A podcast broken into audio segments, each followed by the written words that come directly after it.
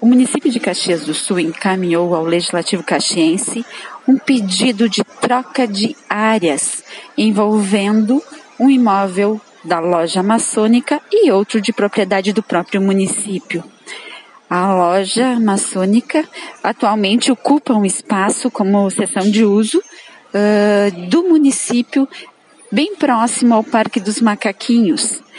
Então, a ideia do Poder Executivo é que essa área seja oficializada, então, repassada à loja maçônica, e a loja maçônica vai encaminhar ao município uma outra área que fica no Jardim América. Essa proposta está em tramitação no Legislativo Caxense, passou em primeira discussão na sessão desta quinta-feira e vai retornar para a segunda discussão e votação final. Da Assessoria de Comunicação da Câmara Municipal de Caxias do Sul, repórter Vânia Marta Speiorim.